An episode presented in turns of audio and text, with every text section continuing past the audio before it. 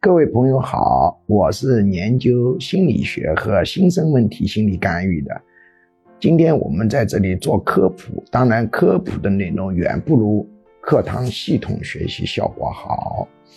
今天我们继续强调，厌学干预最有效的办法是催眠干预和家庭系统干预。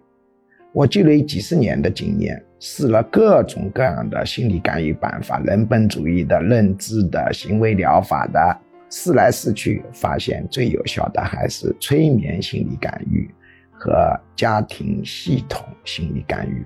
那么，催眠这个东西是没办法通过自媒体的学习或看书学会的，它是一种功夫。这个功夫就犹如开车、骑自行车、写毛笔字、画图、游泳。游泳是不可能通过看书或者自媒体的学习学会的，他必须现场师傅带徒弟练习练出来的。那么很多人问我，老师你什么时候会教催眠？那这个是要后实际的。你如果有兴趣，请根据后面显示的信息，报名电话把信息发过来。那么我们的。啊，老师就会跟你联系留存，等以后有了这个催眠学习的时候再通知你。